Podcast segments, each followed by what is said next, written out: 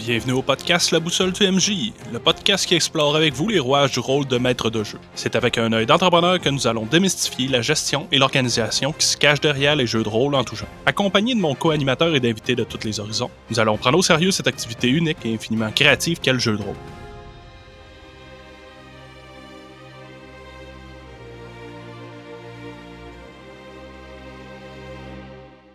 Bonjour les rôlistes! Cette semaine, on a la chance d'avoir avec nous Charles Beauchesne, humoriste, animateur du podcast Les pires moments de l'histoire, mais surtout joueur dans un grandeur nature médiévale fantastique et intéressé à devenir maître de jeu.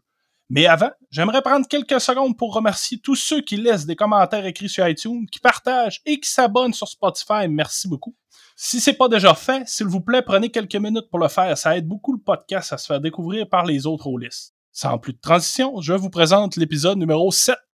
Salut Charles, merci d'avoir accepté l'invitation. Ben, ça fait grand plaisir. Toi, euh, Charles, tu as un personnage qui s'appelle Yorick d'un grandeur nature. Tu l'as apporté sur scène. J'aimerais ça que tu me parles un peu de ça. Avec grand plaisir.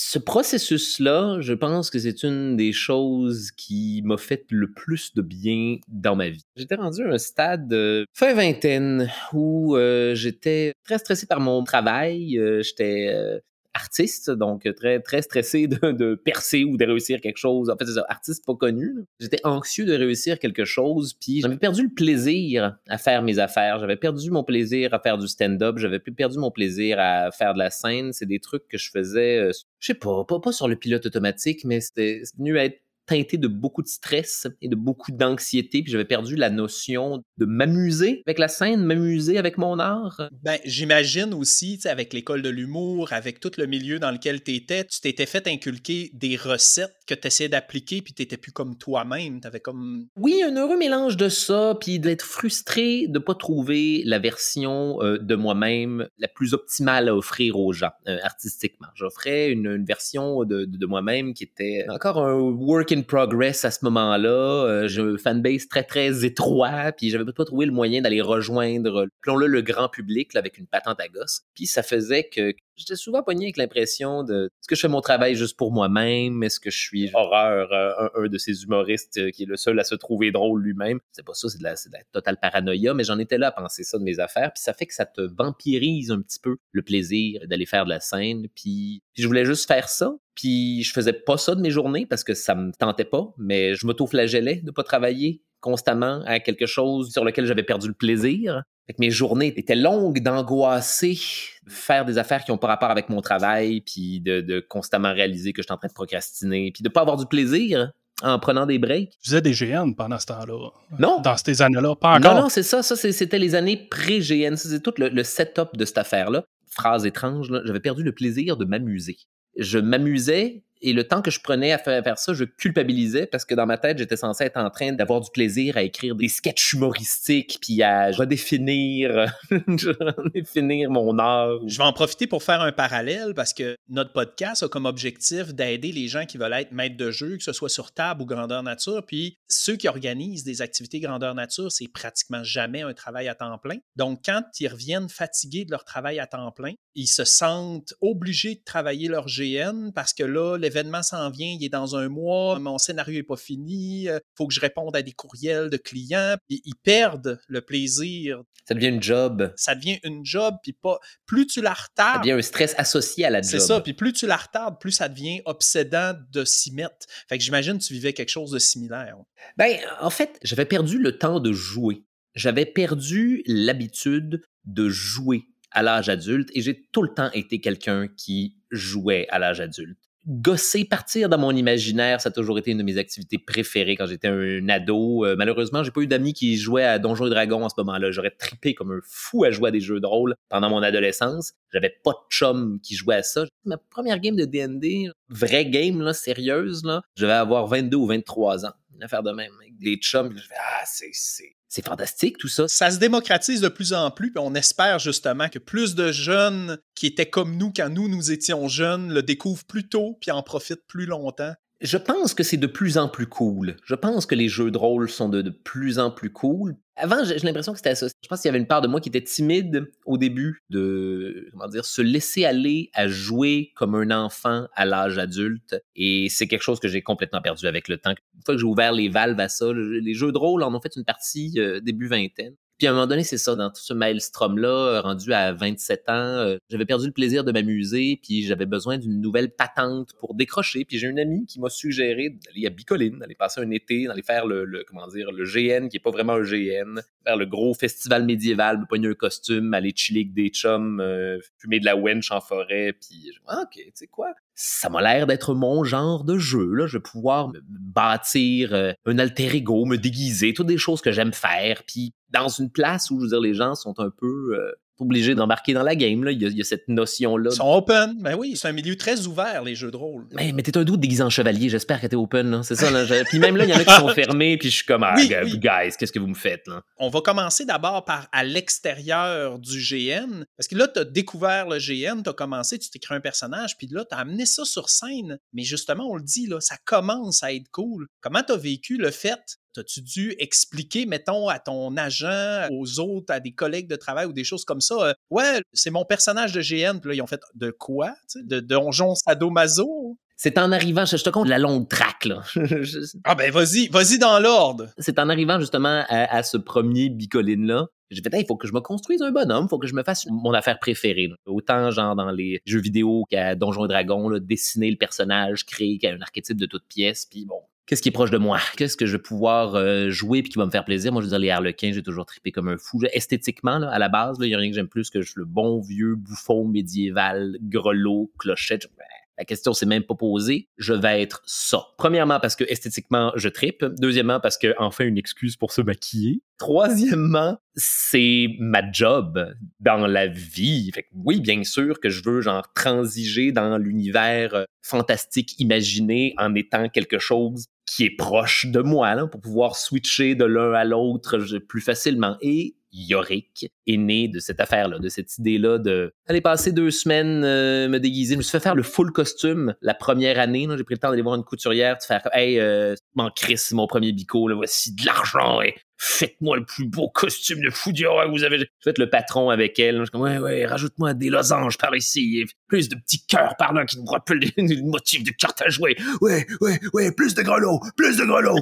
Yorick est comme né de, cette, de cette, là, je suis arrivé avec mon premier bico, un saut, un saut toute la semaine, et j'étais le fou du roi que j'avais toujours rêvé d'être. J'ai trouvé ça absolument génial. Le personnage est né pratiquement tout seul. C'est juste une bonne vieille question de utiliser un français euh, normatif international projeté comme un personnage du Moyen Âge. Je peux dire des affaires très vernaculaires en faisant ça. Tu peux parler comme peut pas mal parler comme je le fais dans la vie. C'est simplement une question de changer son intonation et d'être constamment émerveillé ainsi que théâtral. Ça se fait sur le pilote automatique. Moi, ça me fait du plaisir. Ça me purge de moi-même. Je passe une semaine à faire ça. Moi, je décroche presque pas de la semaine parce que ça me fait rire ne pas être moi. Et ça, c'est génial pendant une semaine. Être Yorick, avec des problèmes de Yorick, avec des problèmes d'artistes du Moyen-Âge dont je me crisse parce que je suis parce que je suis pas ce gars-là. Et voilà, ben, une semaine, euh, première année, euh, hooked directement dans les veines. J'ai retrouvé le plaisir de jouer comme un enfant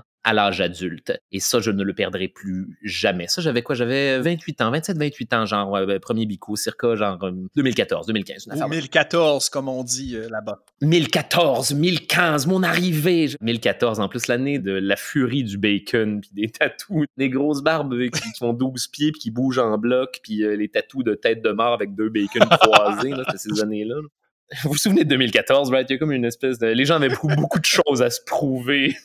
oui, oui, oui, oui, oui. C'est pas si loin que ça, là. C'est pré-pandémie mondiale. Oui, oui, je me souviens. Fait que, euh, voilà. Yorick est né de cette patente-là. J'ai tripé comme un fou. L'année d'après, j'ai amené Jesse Shea, un de mes grands amis du milieu de l'humour, euh, un autre gros nerd euh, qui va triper sur ce genre de truc-là. On s'est parti un duo. Yorick et Pierrick, les plus grands ménestrels du Moyen-Âge. Puis c'est devenu, hey, du gros déconnage d'écrire des tunes pour le plaisir, qui nous font rire, se faire de l'humour cheap, de, comment dire, de, l'humour méta de structure narrative de Donjons et Dragons parce qu'on est deux nerds puis on s'amuse sur, sur la formule puis sur le cadre de toute cette patente-là. Voilà, ça donné naissance à Yorick et Pierrick, les plus grands ménestrels du Moyen Âge. Une couple d'années plus tard, on sortait un CD puis euh, maintenant, aujourd'hui, je veux dire, ces deux personnages-là font partie de ma vie. Là. Yorick, c'est du travail, mais des vacances aussi. Je te dirais même que c'est une façon d'amener, chose que j'ai jamais fait jusqu'à maintenant dans ma vie, c'est prodigieux, d'amener des vacances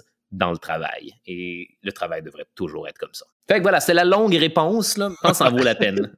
Mais non, c'est parfait. Il reste que tu es un compteur de profession, parce que je veux dire que tu sois sur scène à faire un one-man show, que tu sois dans tes podcasts. D'ailleurs, félicitations pour ton Olivier, pour ton podcast. Euh, oui, félicitations. Les pires moments de l'histoire. Merci, c'est gentil. Hey, euh, la bonne nouvelle, c'est que c'est ça. Il y a des fois dans la vie, euh, ça prend deux ans, des fois ça prend dix ans, mais, mais ce qu'on fait, puis continue à piocher. Non? Les choses finissent par devenir nice.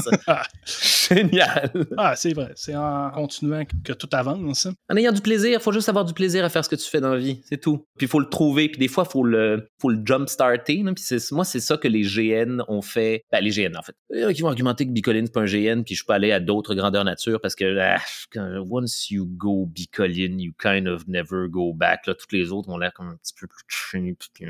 Ah non, c'est bon, j'ai trouvé ma place. ah, écoute, euh, on fera un épisode sur les différences un jour, puis je te l'enverrai. ça, ça, m'intéresserait beaucoup, par contre. Eh, écoute, en fait, non, je vais faire mieux. Je vais vouloir t'inviter dans un GN qu'on appelle de région à 80 joueurs avec des trolls qui sont en fait des masques du Dollarama. Puis il y a un charme unique à ces activités-là, une forme de liberté hallucinante. Je te ferai vivre ça. Assurément. Assurément, ça doit être une autre game, par contre. C'est pas, euh, c'est pas ma semaine de vacances par année, mettons. C'est une autre affaire. Non, ben c'est ça. C'est différent, mais c'est le fun. Moi, j'ai jamais été vraiment à Bicoline, personnellement. J'espère cette année que ça va restarter pour y aller. Est-ce que tu as déjà fait d'autres GN? En fait, on s'est connus en GN. Ouais, d'un GN de région, comme on dit. J'ai été à une guerre une fois avec Jimmy, justement, euh, à Bicoline. Mais c'était une campagne. Ouais, c'était une campagne. Campagne militaire.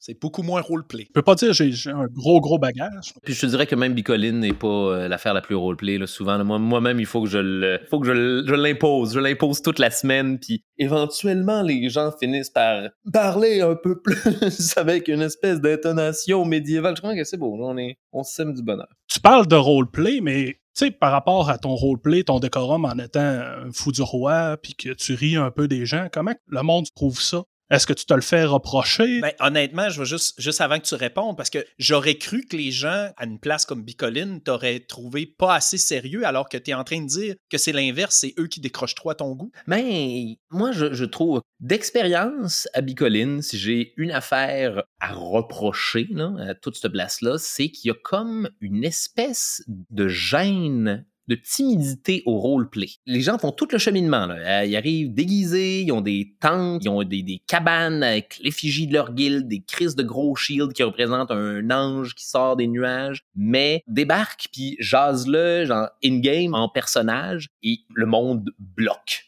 puis je vois ça quand même relativement souvent. Je dis, ah, c'est drôle, c'est étrange, cette espèce de timidité-là. On dirait que les gens s'arrêtent à l'étape, genre de je faire un barbecue déguisé en chevalier. Ça, c'est correct, mais à partir du moment où tu un personnage, là, t'es nerd.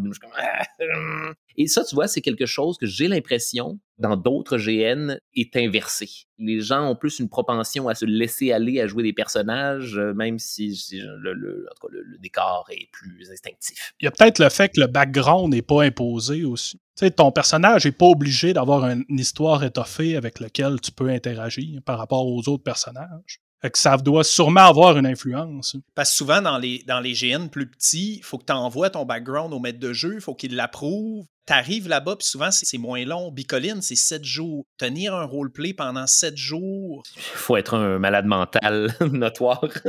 Quasiment 24 heures sur 24, parce qu'il y en a beaucoup qui dorment pas, là, les chevaliers de l'aube euh, et, compagnie. Là. Et je pense que, justement, c'est le charme des GN plus petits que d'arriver et de dire, regarde, là, on a 48 heures faut en tirer le maximum de jus puis de plaisir. Générer le maximum d'histoire. Les organisateurs ont tout condensé, c'est ça, ont tout condensé l'histoire en très peu de temps. Il va toujours se passer de quoi non-stop. Notre campement peut se faire attaquer à 2 heures du matin euh, pendant qu'on essaie de dormir parce qu'on est brûlé de notre journée d'avoir couru dans le bois non-stop. Je pense que c'est le rythme qui fait comme imposer d'avoir un personnage. Puis il existe des GN où si tu as le malheur de décrocher devant les autres, ne serait-ce qu'un peu. Moi, j'ai déjà un animateur qui m'a fait perdre un point de vie permanent pour le reste du GN parce qu'il trouvait que ma blague était pas assez décorum. Euh, J'avais comme déguisé une blague moderne dans un langage médiéval pour faire un clin d'œil. Ça a pas passé, le, le ref euh, t'a donné un carton rouge. c'était un. Puis ça, je ferai un podcast entier là-dessus. C'était un PNJ qui se donnait trop de droits que ce que les vrais organisateurs au-dessus de lui lui avaient donné en l'envoyant sur le terrain. Là. Il a comme abusé de ses pouvoirs. Mais bref, fait que je pense qu'il y a un clash de ce côté-là. Je pense aussi que, euh, de, ce que j'en comprends, ce sont deux activités différentes. hein. Dans le sens que moi, j'ai l'impression que je m'en vais un peu me payer le trip d'être n'importe quoi dans un setting médiéval fantastique. Je pense que c'est surtout ça, la game. Puis je pense qu'il y a beaucoup de gens à Bicoline dans un, un aspect festival, je pense, plus que GN, mais qui englobe tous les aspects du GN. Puis il y en a pour... C'est ça l'affaire, c'est qu'il y en a pour tous les goûts aussi. Si t'es un gars qui veut juste aller se tapocher des épées en mousse, il y a, il y a tout ce que tu veux. T'es un dude qui va aller se déguiser en Mind Flayer puis faire du roleplay avec d'autres Mind Flayers, il y a du monde pour toi. Si tu vas aller changer, jouer au dé, euh, t'as saoulé? il y en a une coupe. La seule différence, c'est que quand les gens arrivent à Bicoline, ils arrivent de GN plus petits, hein, qui ont l'habitude à des GN de région. Ils s'attendent à ce que l'organisation ait tout mis en place pour qu'ils vivent un GN. Non, non, non. Et, et c'est pas ça, Bicoline. En fait, c'est qu'on pourrait dire que Bicoline, c'est un festival médiéval à l'intérieur duquel il y en a qui en profitent pour se faire un GN. Mais c'est pas le 3800 personnes. Il y en a même qui disent que Bicoline, c'est 30 GN dans un gros satané GN. C'est souvent les chefs de guilde qui sont les maîtres de jeu du GN de leur guilde en faisant des quests. Bicoline, c'est amener votre propre GN. Je- y a comme un peu une... Ah, j'aime ça, j'aime ça. Je pense qu'on a un trademark, là. On va les envoyer. On l'a, là. On a amené notre GN, si vous en voulez. Mais il y a- il y a- je, pense, je pense que c'est ça. Je, je le synthétiserais comme ça, en fait. Et les gens s'organisent en famille et se font du roleplay dans leur famille à eux, puis interagissent avec d'autres bonhommes, puis c'est pour ça que... Je vais être plate, puis je vais nous ramener à la réalité. Oui, oui, vas-y, vas-y. vas-y. Parce que une des questions qui m'intriguait de t'avoir au podcast, c'était Et lorsque tu es revenu au monde réel avec Yorick en poche, tu l'as amené sur scène puis tu as eu un fun incroyable. Quelle a été la réaction du vrai monde? Est-ce que tu as dû expliquer d'où il venait? Est-ce que tu as dû expliquer c'était quoi un GN? Est-ce que tu as dû devenir un ambassadeur du rôlisme? D'une certaine façon, mais pas autant que j'aurais cru, en fait. Premièrement, ça- ça- on a fait très attention. Quand on a décidé de sortir Yorick et Pierrick du GN, d'en faire une œuvre, là, comment dire, on a pris le temps de s'interroger sur le branding de nos affaires, puis sur, sur la marque de nos affaires, sur qu'est-ce que, OK, est-ce qu'il faut expliquer l'univers médiéval fantastique à toutes les fois qu'on fait quelque chose avec ces bonhommes-là? Je veux dire, moi, c'était ma, ma plus grosse peur. Je me disais, ça va être redondant. Y a- y a-tu moyen qu'on utilise ces deux personnages-là comme étant des raconteurs d'histoire, comme étant une façon de parler de l'univers médiéval fantastique à des gens qui n'en ont jamais entendu parler et que ce soit instantanément compréhensible de la façon dont ça a été expliqué? Et conjointement drôle pour les gens qui connaissent cette patente-là. Puis là, ça a été de trouver l'équilibre de, tout ça. Puis on a, euh, je pense notre première affaire en, tant que duo, on s'est monté un spectacle. On s'est monté un bon vieux spectacle scénique. On a regroupé toutes les chansons de ménestrel qu'on avait écrites euh, à travers les années, parce qu'on avait quand même un bon, euh, quand on a trois bicolines derrière la cravate à écrire des nouvelles chansons à chaque été, quand on a décidé de sortir Yorick et Pierrick du GN. Et voilà, on s'est monté un spectacle, on a enregistré un CD qui venait avec le spectacle, le CD des du spectacle. C'était le premier jet de cette affaire-là. On nous a demandé de faire des capsules publicitaires. Là, il y a quelqu'un qui a vu ça, qui a tripé sur les personnages. Puis aujourd'hui, on est sur un projet de, voyons, capsule environnementale avec Yorick et Pierrick. Les gens euh, acceptent ces deux bonhommes-là, dépendamment du contexte dans lequel on les plug. Et je pense que c'est de plus en plus évident à quel point c'est ces deux personnages qui sont très, très versatiles avec le monde moderne. On peut véhiculer pas mal n'importe quelle information sur notre monde à l'aide de ces deux espèces d'urluberlus du Moyen Âge-là, parce qu'ils sont comme nous. juste les personnages sont pas mal une adaptation de nos deux personnalités à Jessie et à moi. on n'est pas si loin que ça de ces deux personnages-là, fait que ça permet de bonder avec des enjeux modernes, avec deux personnages qui ne devraient jamais se situer devant nous et qui pourtant ont une compréhension instinctive euh, du, du 21e siècle. Je sais pas si c'est confus la façon dont je l'explique. Ben, je pense que pour ceux qui trouvent ça confus, je vais les inviter à voir le spectacle et à aller écouter des chansons parce que là, l'album au complet est sur euh, toutes les bonnes plateformes. La plupart, oui, oui, oui. On est underground euh, quand même encore un petit peu, Yorick et Pierrick, là, je te disais. Mais pour ceux qui ont des abonnements, allez-y, là, ça vous coûtera pas plus cher d'aller les écouter, ils sont là. Puis moi, là, j'adore faire de la voiture en écoutant vos chansons. Les chanter à mon fils de 9 mois, c'est, ça va devenir des classiques. Mais je suis merci, je suis bien content. Ça, ça, ça, ça tu vois, c'est un de mes chouettes accomplissements dans la vie, ça, empirique, d'avoir sorti un, album. Là. Et là, de tout ça, je te dirais qu'on est encore en test avec ces deux personnages. Là. On est encore en train de voir qu'est-ce qu'on peut faire, qu'est-ce qui, intéresse le grand public avec ça. Mais tu vois, c'est ça, là, pour l'instant, capsule environnementale. Dieu sait ça va être quoi la prochaine affaire. Là du bon par rapport à ça? Parce que c'est quand même le fun de voir un personnage de grandeur nature sortir de son rôle un petit peu ben, en dehors du GN puis être capable d'interagir comme ça. Moi, j'aimerais ça faire le podcast.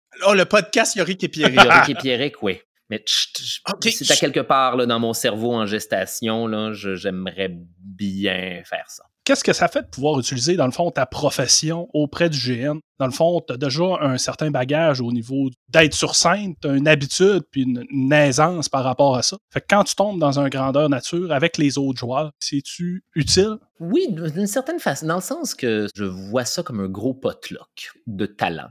Et tout le monde dans un grandeur nature, surtout un qui est festivalier, mettons comme Bicoline, t'arrives là avec ton talent tu déposes ton talent unique à la table des talents. Et là, toute la communauté profite du gros potluck de talent de tout le monde. Moi, dans la vie, euh, ma patente, euh, c'est euh, l'écriture puis l'interprétation scénique. Ce sont les deux affaires que je fais bien dans la vie ça me fait plaisir de les amener à la table du potluck du GN, faire triper avec des, gens avec ça s'il y a des gens qui tripent avec ça. Parce que moi, je sais que je tripe sur tous les autres aspects, tous les autres talents qui ont été amenés à la table. Je, tripe sur l'artisan potier, je tripe sur le gars qui fait des chandelles en forme de madame à poil, je, tripe sur le... C'est tout le temps une, troupe de cirque à chaque année. Les petits artisans, le gosseux de cuillère en bois, je les trouve fascinant. Mais il y a aussi toute une série de compétences et de professions qu'on voit moins, qui sont moins évidentes, mais je pense à tous ceux qui sont comptables, propriétaires d'entreprises, puis qui gèrent le guild, puis les avoirs, puis les actifs de le guild comme si c'était de l'économie moderne. C'est assez fascinant. Donc, euh,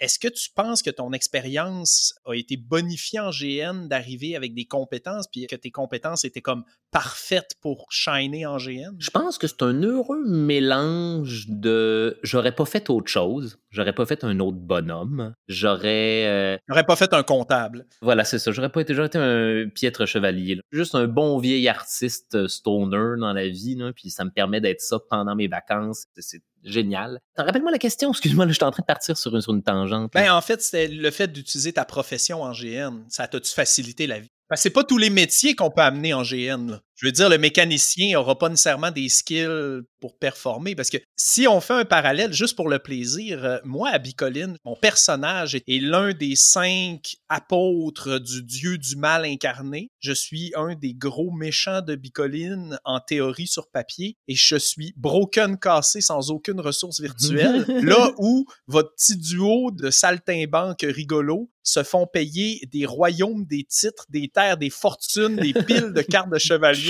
pour aller faire des chansons. Non, on a révélé le micro est allumé, qu'est-ce que tu fais?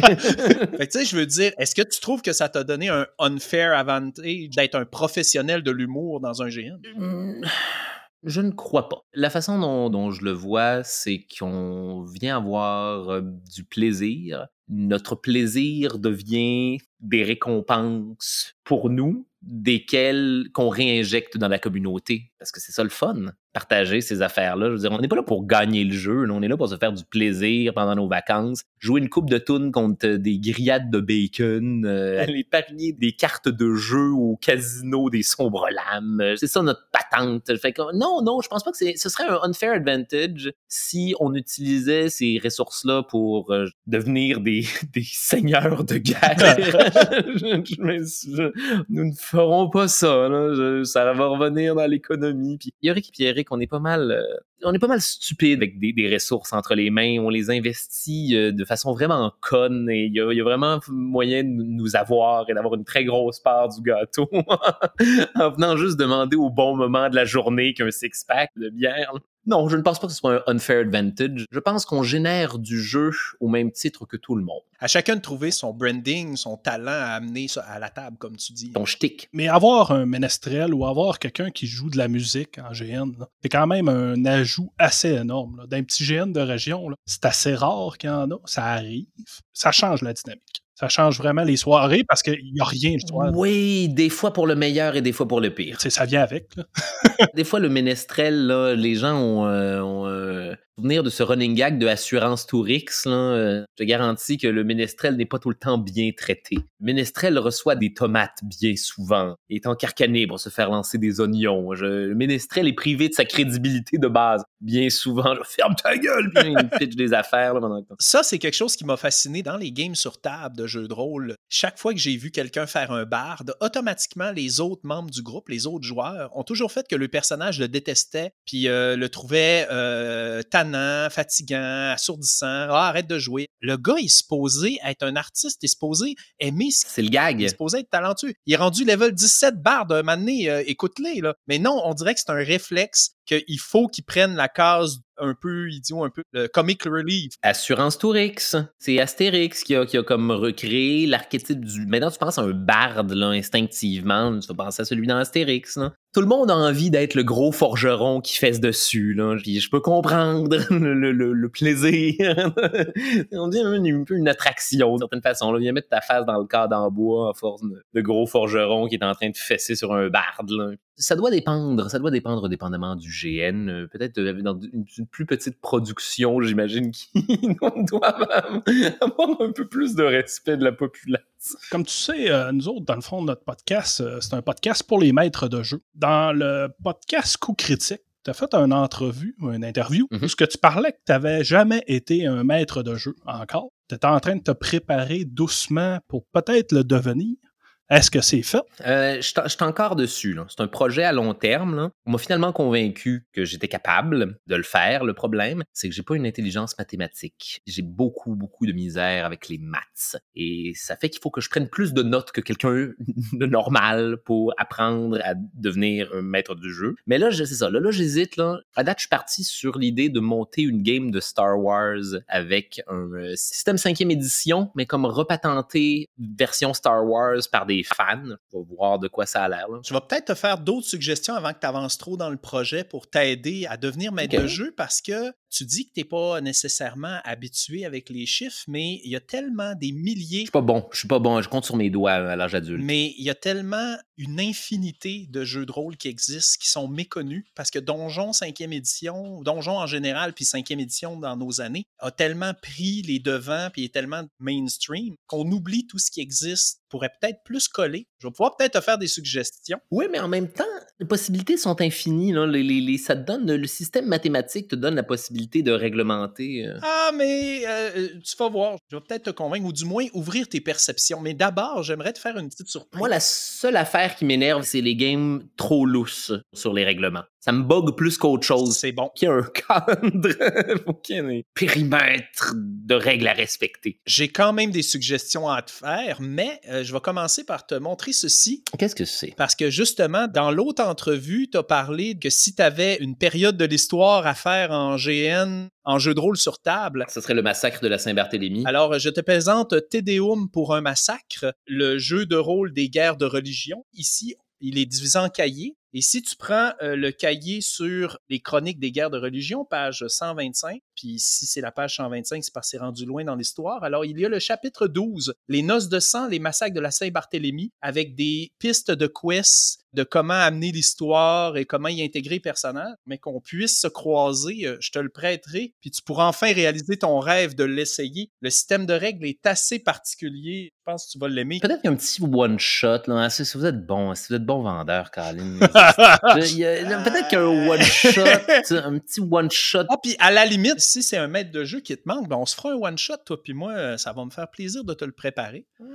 Ok, ok, ok. J'avais pas l'idée d'apprendre au fur et à mesure comme ça en faisant des games plus courtes aussi avant le masterpiece. Mais moi, il y a deux choses que je veux faire dans la vie, que je veux master. Je veux master une game de Star Wars qui se passe dans l'univers des sequels.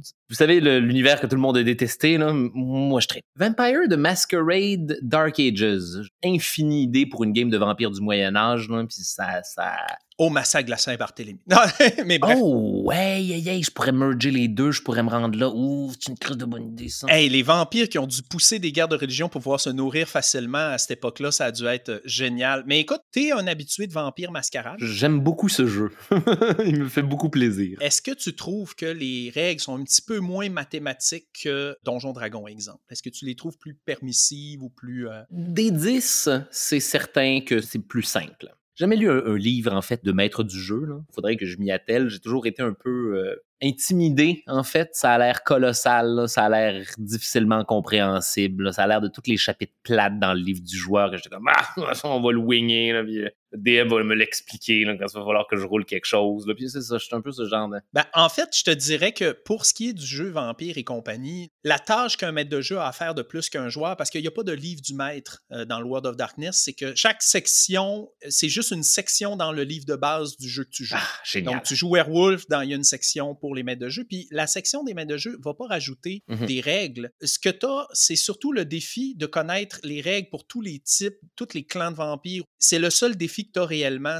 À partir du moment où tu as déjà joué quatre des sept clans de base de la Camarilla, tu es relativement capable d'être maître de jeu de vampire parce qu'il te reste rien que les trois autres clans à prendre pour pouvoir faire une ville correcte avec les bons vampires. J'aimerais attirer ton attention sur le fait que Donjons et Dragons ont six statistiques à leur personnage. Ouais. Trois qui sont des statistiques physiques, deux qui sont des statistiques mentales et une qui est une statistique sociale. Et là-dedans, ben, les deux mentales puis la sociale servent à donner des bonus à tes attaques. Le paladin va faire plus de dégâts s'il y a un beau sourire. Donc, tout Donjon Dragon est tourné vers le combat et il est tourné vers un type de combat qui est très mathématique. On déplace de temps de cases, on fait des choses comme ça. Donc, si il y a un maître de jeu qui est moins à l'aise avec les chiffres, déjà, l'univers World of Darkness amène un intérêt où tu as neuf statistiques à un personnage, trois physiques, trois sociales et trois mentales. Donc, il y a une, une plus grande souplesse. Mais dernièrement, il y a une nouvelle vague de jeux de rôle qui s'appelle les jeux de rôle narrativistes. Ça a été créé avec un espèce d'esprit de dire, au lieu de faire des systèmes de règles qui peuvent tout faire, sont totalement open, on va customiser des règles plus pointues et plus simples pour faire vivre des expériences exactes comme on veut les faire vivre. Donc, tu choisis l'expérience que tu veux vivre, puis tu choisis le jeu de rôle, le hack qui appelle, qui est le dérivé du système de règles de base plus narratif. Et là, tu as juste ces règles-là à apprendre. Puis là où tu dis que tu aimes des règles plus serrées, souvent les règles narrativistes sont plus strictes parce qu'il faut que tu les suives si tu veux obtenir la promesse qu'ils ont faite de te faire vivre une expérience précise. C'est ça l'affaire. Tu vois, j'aime pas les chiffres, mais j'aime le cadre que les chiffres amènent. J'aime l'organisation que les chiffres amènent, mais eux-mêmes, je avec mes dés. Fait que ce que je vais faire, c'est que je vais te les dire puis je vais te les envoyer par message privé, mais en gros, Oui, il y a idée. deux jeux de rôle sur lesquels j'aimerais attirer ton attention. Il y a Impulse Drive, qui est un jeu de la gamme Powered by the Apocalypse, propulsé par l'Apocalypse. Propulsé par l'Apocalypse, c'est le nom du système. Puis Impulse Drive, c'est le nom de la branche de ce système-là qui se focus sur les space opéras de vaisseaux spatials puis d'univers, mais vraiment précisément pour ce style-là. Hmm. Et l'autre, c'est Scum and Villainy, qui est un jeu Forge in the Dark, donc forgé dans les ténèbres. Forge in the Dark est un autre système narrativiste différent. Mhm. Puis Scum and Villainy, c'est son adaptation des space opéras. Donc, ces deux jeux-là, ils ont des mécaniques très intéressantes qui sont uniques à ce type de jeu-là, qui vont sûrement t'intéresser. Exemple, dans Powered by the Apocalypse, tu as des archétypes, comme un peu des classes à donjon. Tu n'as pas le droit que deux joueurs fassent le même archétype. Mhm. Tu es obligé d'avoir une variété. Et quand tu prends, mettons, Impulse Drive, ben, dans ce jeu-là, les seuls archétypes disponibles, c'est les membres classiques d'un vaisseau spatial. le pilote, Ouais, ouais. le scientifique, un peu médecin, un peu expérimenteux dans cal. La bebite, euh, le droïde. C'est le- ça. ouais, Et là, quand tu choisis cet archétype-là, il y a tout un pan de règles que tu n'as pas besoin de t'occuper parce que chaque classe vient avec un petit livre de règles d'une page pliée en deux qui ne contient que tes règles et tes mécaniques uniques à toi-même. Donc, si tu es le scientifique gadgeteux, ouais, ben, je vais prendre un autre exemple. Il y en a un, c'est l'espèce de gadgeteux hunter à la roquette dans Gardien de la Galaxie. Quand tu choisis cet archétype-là, tu as un nombre de grenades qui est comme une espèce de pool, mettons 6. Puis ces grenades-là, tu les dépenses pour faire des effets comme, exemple, tu peux te déverrouiller l'habilité capturer quelqu'un. Ça te coûte une grenade, tu lui as lancé de quoi que l'a paralysé. Tu peux avoir l'habilité mettre un traceur sur quelqu'un. Tu consommes une de tes grenades, tu as mis un traceur sur le vaisseau avant qu'il s'envole. Fait que tu as des mécaniques qui lui sont uniques à lui, un peu comme une classe de personnage, mais qui sont calquées à l'idée tu as une mécanique de quand vient le temps de partir dans l'espace, d'accepter une mission. Là, les joueurs ont fait leur roleplay au spatioport. Ils tirent un jet de dés de préparation de vaisseau et là, on décolle. Et tout de suite, ils vivent une. J'imagine que le système de combat doit être plus simple aussi. là. Oui, fait que c'est des systèmes de combat souvent qui sont plus tournés sur tu décris ton action, puis en fonction de ce que tu as décrit, je vais te faire faire un jet, non pas de ta compétence sur ta fiche, mais un jet de ce que tu essaies d'avoir comme impact dans l'histoire. Si je peux donner un exemple, en ce moment, un jeu Powered by the Apocalypse, c'est le jeu Mask, qui est un jeu de super-héros que j'ai une game en ce moment. Puis, dans le fond, tu joues un jeune ado super-héros plein d'hormones qui fait partie d'une équipe de jeunes ados super-héros. Tu es obligé de faire partie d'une équipe. Donc, tous les joueurs sont obligés d'être de la même équipe, sont tous d'un archétype différent. Donc, tu as le Legacy, qu'il est le cinquième de sa génération de super-héros. Le Janus, qui est à la Peter Parker. Tu as une identité secrète, tu vas à l'école, tu as un job, il faut que tu le caches. Tu as un Robin qui est mentoré par un Batman super exigeant. Tu choisis ton archétype et quand tu décides de faire une action, exemple, tu veux sauter d'un building à l'autre, tu fais pas un jet de force physique, savoir si tu sautes l'autre barre. Tu es un fucking super-héros. C'est sûr que si tu veux sauter l'autre barre, tu vas sauter l'autre barre. C'est si tu veux sauter l'autre barre pour attraper une victime en train de tomber des mains d'un robot géant, ben tu fais un jet de défendre quelqu'un. Puis si tu veux sauter de l'autre barre pour, pendant que tu es dans les airs, frapper le robot géant, ben tu fais un jet de affronter la menace. Puis si tu veux sauter l'autre barre pour faire rire ton ami un peu déprimé assis sur le bord du toit pour lui remonter le moral, ben tu fais un jet de réconforter quelqu'un. Puis une fois que tu as réussi ton jet puis qu'il est réconforté, le joueur décide si la personne est réconfortée parce que tu as jumpé l'autre barre, que là, elle a dit Ah, wow, ok, je vais l'essayer moi aussi. Ou c'est parce que tu as échoué puis tu t'es planté entre les deux buildings puis trouvé ça drôle, puis comme tu es invincible, ben, haha, tout le monde rit. Fait que le jeu est tourné plus sur l'action narrative. Fait que c'est des jeux que j'aimerais attirer ton attention. C'est quoi la différence entre Powered by the Apocalypse et Powered by Darkness au jeu? C'est des settings? C'est des. Non, c'est vraiment la mécanique. Powered by the Apocalypse, comme je te disais, les archétypes, tu dois prendre des archétypes différents Mhm. et les actions sont vraiment tournées vers la narration. Le jet, c'est toujours 2d6. Mhm. Tu tires toujours 2d6. Si tu as 7, 8, 9, c'est un succès partiel. Si tu as 10 ou plus, c'est un succès total. Hmm. C'est toujours ça la mécanique. Puis tout ce que tu as, c'est un maximum de plus 3 si tu es vraiment compétent dans cette branche-là. Hmm. Tu peux avoir des malus. Tandis que Scum and Villainy, tu lances un nombre de D6 qui va de 0 à 4, Mhm. puis tu prends le meilleur résultat. Si c'est un 6, c'est un succès total. Si c'est un 4 ou 5, c'est un succès partiel. Crime. Fait que c'est deux mécaniques légèrement différentes. Je connais moins Forge in the Darkness, mais je sais que c'est un peu la même philosophie, puis je sais qu'il n'oblige pas de prendre des archétypes différents. Fait que c'est deux jeux que je t'inviterais peut-être jeter un petit coup d'œil, voir s'il y en a un qui t'allume. Hmm. Ça t'éliminerait le stress de la lourdeur des règles de déplacement de cases et tout ça. C'est des jeux, je pense, qui colleraient mieux à Star Wars. Parce que je te donne un exemple. Dans Mask, le jeu de super-héros, il y a un move qui appelle, qui est utiliser ses pouvoirs. Ça s'appelle Unleash Your Power. Puis ça, le maître de jeu va te demander de faire un jet de Unleash Your Power quand ce que tu essayes de décrire, dans le fond, c'est que ton personnage essaye soit de modifier son environnement, soit d'étendre ses sens et ses perceptions, ou soit surmonter un obstacle quelconque. Fait que si ça fit avec le fait d'utiliser tes pouvoirs pour y arriver, le maître de jeu va te dire fais-moi un jet de Unleash Your Power. Puis ça, cette mécanique-là pourrait coller, exemple, avec des Jedi. Fait que je pense que ce jeu-là serait à attirer ton attention. Je... C'est peut-être c'est peut-être ça que je cherchais tout ce temps. Qui sait? Ben, la boussole du MJ t'aide à trouver ton art de maître de jeu et t'invite. non, non, non, Charles, ne perds pas ton temps à prendre Donjons et Dragons. Qu'est-ce que tu fais? Je- mais, mais oui, merci. Pour vrai, c'est une bonne idée. C'est une très bonne idée. Merci de m'avoir épargné ça. Puis pour le bénéfice des auditeurs, dans la description de cet épisode-là, que Jimmy a parlé, les deux euh, méthodes de jeu vont être mis en description.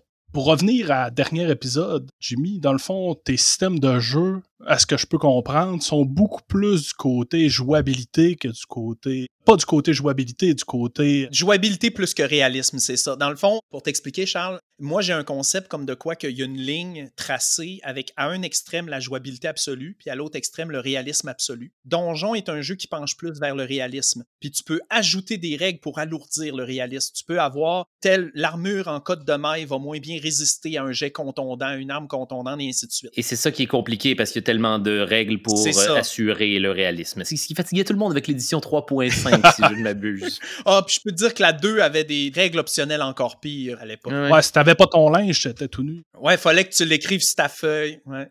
T'avais des maîtres de jeu vraiment, vraiment sévères. à l'autre oh bout du spectre, t'as la jouabilité où j'ai déjà fait une game de jouabilité absolue. Dans le fond, j'avais une pile de chips de poker, mhm. puis je donnais un jeton de poker aux joueurs qui faisaient du bon roleplay. Puis n'importe quand, ils pouvaient dépenser un jeton de poker en me leur donnant pour prendre le contrôle d'histoire deux minutes, puis être comme un maître de jeu pendant deux minutes. Il y avait fuck all aucune autre règle. C'était pas de fiche de perso, rien. Fait que ça, c'était la jouabilité absolue. Fait qu'il y a un spectre comme ça. Donc, je t'invite à aller vers les jeux plus jouabilité que réalisme pour t'alléger ta tâche de maître de jeu, puis t'aider parce que toi, ta force a l'air d'être l'imagination, la créativité, raconter les histoires. Un maître de jeu qui est plus insécure du côté de sa créativité, je vais l'inviter à aller vers un jeu plus réaliste, plus structuré, où il existe beaucoup de matériel déjà préécrit. Mais hmm. dans ton cas à toi, je vais te conseiller d'aller vers l'autre côté du spectre. Mais merci, docteur. C'est ça qu'il me fallait. J'allais m'embarquer dans une aventure vraiment laborieuse. M'en voilà sauvé. C'est du génie. On va aller du côté des questions en rafale. Dans chaque épisode, on a toujours trois questions qu'on pose. Quel est le GN, le jeu de rôle ou jeu de société que tu recommandes le plus souvent? Euh, Tu peux nommer les trois si tu veux. Bonne question. Le GN que je, que, je recommande le plus souvent, moi, c'est Bicoline, mais c'est le seul que je connais, fait que ce serait triché, mais je, en tout cas, je voulais avoir du, euh, une belle semaine au parc d'attractions du Moyen-Âge, l'été. Du Moyen-Âge fantastique. Oui, du Moyen-Âge fantastique, mais c'est vraiment pas autre chose que le parc d'attractions du Moyen-Âge fantastique. Je pense qu'il n'y a pas d'autre. Amenez votre propre GN aussi, d'ailleurs. Euh, sinon, mon Dieu, jeu de rôle. Euh, jeu de rôle, qu'est-ce qui m'a fait triper? Tiens, jeu de rôle, celui que je recommanderais, et je n'y ai pas joué, mais je, me, je me pourlèche du livre depuis un bon bout de temps. Changeling de Lost, des euh, World of Darkness. C'est euh, le Vampire de Masquerade des fées. Le setting narratif est vraiment, vraiment, vraiment sinistre et peut-être même plus que vampire et loup-garou ça me fascine. C'est basé sur cette idée, euh, les vieilles légendes celtes euh, selon lesquelles euh, les bébés pouvaient se faire enlever par des fées et emporter au royaume des fées et se faire remplacer par des copies qui ont été fabriquées à partir de, de l'air lui-même, tu joues un bébé qui s'est fait kidnapper par une fée et qui revient dans le monde réel après qu'un laps de temps aléatoire est passé. Peut-être que 30 ans s'est passé dans la féerie, puis tu reviens, puis il y a une seconde. Ou peut-être que genre une seconde s'est passée à féerie, puis tu reviens, puis 30 années ont passé. Puis peut-être que tu t'es fait remplacer par un autre bébé. Maintenant, tes parents sont en train de... de sont ceux d'un imposteur qui a été créé par une... Il y a toutes sortes de... L'horreur est émotive dans Changeling de Lost. Elle est basée sur ce que tu as perdu et ce que tu ne pourras jamais plus retrouver. Est basée sur le fait d'avoir été changé à jamais et de ne plus pouvoir revenir en arrière, de ne jamais pouvoir revenir à la maison, même si tu es revenu à la maison. Et ça, ça me, ça, me, ça me tire une larme à toutes les fois. Je trouve que ce setting de jeu de rôle-là est plus terrifiant que tous les putains de vampires, toutes les gorgones les, les, gargouilles puis les loups-garous que vous pourriez me donner. Un jour, je vais master une game de Changing de Lost. Ça me ferait grand plaisir. Et là, le dernier qui me reste, c'est tout? J'ai-tu les, les trois? Jeux de société? Jeux de Jeu de société, mon Dieu, je, je, je joue moins. Zombicide Black Plague, le zombicide médiéval de la peste noire, euh, que c'est des zombies de la peste. Là. Ouais, ok. Ah ouais, shootez-moi ça par ici. Un bon petit jeu coop. Là. Facile, puis le bon vieux plaisir de, de décrisser des bebites d'outre-ton. Ah, c'est un jeu super le fun. J'ai joué personnellement, mais Mo t'a dit qu'il faut que tu ailles vite. faut vraiment que tu te dépêches de tuer tout le monde puis tout ramasser parce que ça vient le chaos sur le bord. C'est pas trop long. Oui. Moi, j'ai l'édition prison, puis on s'est tapé dans les mains heureux d'avoir terminé. Il ne restait au dernier joueur qu'à faire le dernier déplacement pour être dans la zone finale, pour être évacué. Prenez ça chill. on vire une carte qui faisait spawner des monstres d'un plaque d'égout. Ouais. Puis il était sur une plaque d'égout. Fait que comme il spawn direct sur sa case, il l'attaque automatique, one shot, on a perdu un joueur, on a perdu la game. Au dernier mot, faut jamais s'arrêter à zombicide. Faut jamais penser que la partie est gagnée jusqu'à la Le fin. Digne d'un film d'horreur, là, agrippé par les égouts. moi, une de mes plus belles games de Zombicide, c'était euh, à un moment donné avec Yannick de Martineau, euh, humoriste. Euh, on était, euh, en tout cas, on était- était chez, chez un ami commun, puis on, on a joué une game de Zombicide, puis on avait clairé le board. On entend en train de niaiser à sortir vers comme, hey, faut ouvrir toutes les portes, là. Il n'y a plus de, vraiment de zombies dans les environs, là. On pourrait peut-être, genre, voir ce qui arrive si on se met à ouvrir une coupe de portes. Bon, vas-y. On a ouvert une porte et on spawnait, je pense, genre 30 zombies, deux méga zombies. Là. On a juste en- entrouvert la porte. Là. Il y avait 70 zombies dans la place, deux gros estis de Hulk zombies. Qu'est-ce que, qu'est-ce que, quoi? Bon, ben c'est bon, on a fini. On a fini la game. On va juste refermer cette porte et point. Aucun plaisir à avoir dans cette bâtisse. Donc voilà, ça m'a fait penser à ça. On est parti au bon moment et on a gagné après avoir vu comment on aurait pu perdre. ça, c'est la plus belle de toutes les victoires. On va passer à la prochaine question. Yes. Quel est le plus beau moment que tu as vécu en GN? Euh, oh, il y en a beaucoup. Il y en a, il y en a énormément, mais euh, plus beau moment. Je dirais à la fin de mon premier Bicoline, la dernière journée, il y avait un band live, c'était les bons vieux Swindlers là, du euh, violon celte. C'était le dernier jour de ma première semaine de GN, entre guillemets. Full costume avec mon petit masque de mascarade, euh, puis de la musique celte live, euh, du monde qui swing, euh, des chopes de bière qui s'entrechoquent puis qui se renversent par terre. L'image et le, le plaisir que j'avais à ce moment-là est pas, mal, pas resté gravé à jamais. C'est pas mal à ce moment-là que j'ai fait. Puis c'est simple, il s'est pas passé grand-chose. C'était pas quelque chose d'extraordinaire. C'était le feeling et l'ambiance à ce moment-là, après ma première semaine de GN, que j'ai fait Ah, premièrement, ça se finit avec un gros crise de party, comme je ne plus dans des parties chez le monde. Je vais plus genre, boire des kegs dans des entonnoirs. Là. Je, je- je ne fais plus ça. J'ai Ah, ça existe encore pour moi à, à l'âge adulte et c'est merveilleux. Je- Puis je te dirais que c'est à ce moment-là que j'ai réalisé que pour moi, ça allait être ça à chaque été pour ma vie. Il n'y a pas de meilleures vacances que ne pas être moi-même. Et ça, ça va être ça pour toujours. Sinon, attends, j'ai j'ai fait de la drogue aussi, là, puis c'était fucked up. j'ai fait des champignons magiques là, chaque année, là, puis aller jaser avec des orques, c'est vraiment plaisant. là. Ou, en fait, plaisant parce que c'est lourd. Et c'est ça que j'aime, entre autres, de des expériences de festival médiéval comme ça, c'est que toutes les affaires qui sont chiantes dans la vie normale deviennent extraordinairement plaisantes parce qu'elles se font dans un setting où on est avec des décors. J'aime ça que ça pue. J'aime ça être sale. J'aime ça marcher dans la boîte. J'aime ça dealer un vieux pirate sous un, pouce de ma face qui pue. Je me réjouis qu'il pue parce que je- oui, oui, je, suis en train de vivre l'expérience à son plein potentiel. Voilà, être, défoncé sur les champignons magiques puis gérer des orques, pour moi, ça doit être ça. Gérer des orques, ça doit être ça, le- l'espèce de, de bad trip. C'est un défi dans tout GN, puis là, j'invite pas nécessairement les gens à faire de la drogue pour autant, mais Non, non, non, non. ce que je veux dire, c'est que le défi dans les GN, c'est justement de s'oublier, c'est de vivre l'expérience Voilà. à 100% sans être constamment à se dire, bon, là, c'est un joueur devant moi qui joue un personnage, qu'est-ce que mon personnage pourrait dire pour que son personnage agisse de X, Y? Non, tu fais juste, Tu parles à un orque. c'est ça, et t'es un saltimbanque médiéval. êtes-vous? Tu vois, ça, ça donne lieu à des instances où Yorick a la, la- comment dire, la, bonne réponse drôle parce qu'elle est basée sur le sentiment que Charles est en train de vivre en ce moment. Le fait que je sois terrifié par des orques parce que je suis sur les champignons magiques. puis, Ah, je- écoutez, je, je ne cherche que, que- que voulez-vous de moi, bon sang? C'est le personnage qui est en train de te donner une représentation du dude à l'intérieur qui est en train d'angoisser juste un petit peu. Et ça, c'est les meilleurs putains de vacances du monde. On va passer à la dernière question. Yes, sir. Quel conseil donnerais-tu à un jeune, nouveau joueur de GN?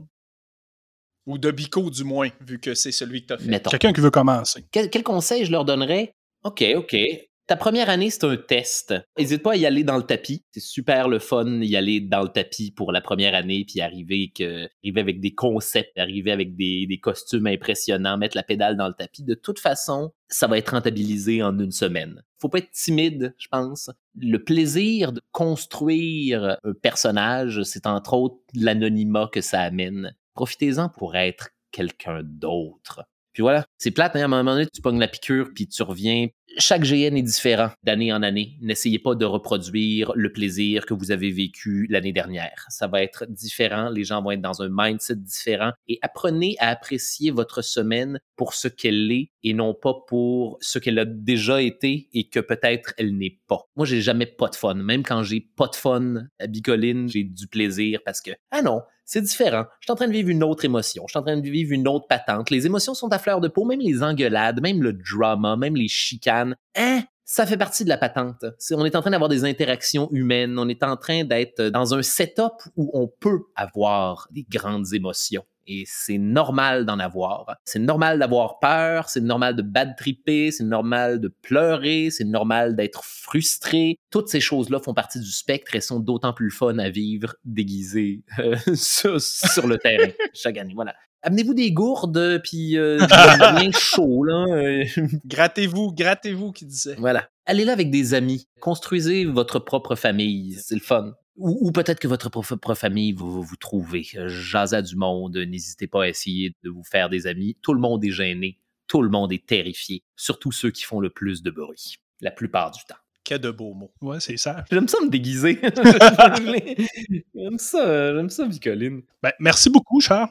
Merci, merci Charles, c'est vraiment un plaisir. Ben, ça fait grand plaisir, merci les boys de me ramener dans des belles émotions comme ça. Et en terminant, euh, y a-tu une place où ce que les gens peuvent te rejoindre ou communiquer avec toi? Charles Beauchesne sur Facebook, ma page artiste. C'est là où je mets toutes mes dates de spectacle. Là, il y en a pas beaucoup parce que, en tout cas, avez-vous ouvert la fenêtre? Récemment? Il y a quand même eu une, édition euh, spéciale virtuelle. Tu nous parlais de pendant 60 minutes de la peste. J'y ai assisté, ouais. De la peste noire. Euh, il y a ce spectacle-là qui va revenir Charles Beauchesne parle de la peste noire pendant 60 minutes dès que les salles de spectacle vont réouvrir. Il y a euh, mon autre conférence euh, historico-humoristique, euh, Charles Beauchesne parle de Jack l'Éventreur pendant 60 minutes, oh! qui va revenir aussi, euh, peut-être plus dans la période de l'Halloween, celle-là, je ne sais pas encore tout. Mon horaire est un, est un maelstrom en ce moment, là, toutes les dates de spectacle. Donc, Facebook, on va savoir ce qui s'en fait. Facebook, toutes mes affaires sont là-dessus. Ton podcast aussi? oui, les pires moments de l'histoire aussi, je vous ai indiqué, je suis en train de travailler dessus, je suis en train d'écrire les nouvelles. oui, saison 4. Saison 4, là, mais pas avant l'automne prochain. Mais on y travaille aussi vite que prévu et, et j'ai, on, a, on a trouvé nos thèmes et juste dire que la saison 4, à date, là, la saison 4 des pires moments de l'histoire va être ma préférée. Cool. Oh, j'ai bien hâte d'écouter ça. Et on s'est repassé la liste des thèmes. J'ai comme, oh, ça c'est bon, ça c'est nice, ça c'est intéressant, tabarnak. Quand on commence à quitter ceux que tout le monde a entendu parler, comme justement Jack l'Éventreur ou les papes ou peu importe, puis que l'on tombe dans les trucs obscurs, là, fais-nous découvrir des choses. Ah, puis même là, des pumpkin, une coupe de pumpkin spice latte là, qui sont bien sympathiques, là, une coupe de, de, de, gros sujets de l'histoire. Peut-être qu'on va parler des 300 Spartiates, qui sait. je laisse ça, ça tape sur le J'aime ça, j'aime ça. un gros merci. Ben, merci beaucoup. Un gros merci, Charles. Grand plaisir, les amis. Ciao, ciao. Bye bye.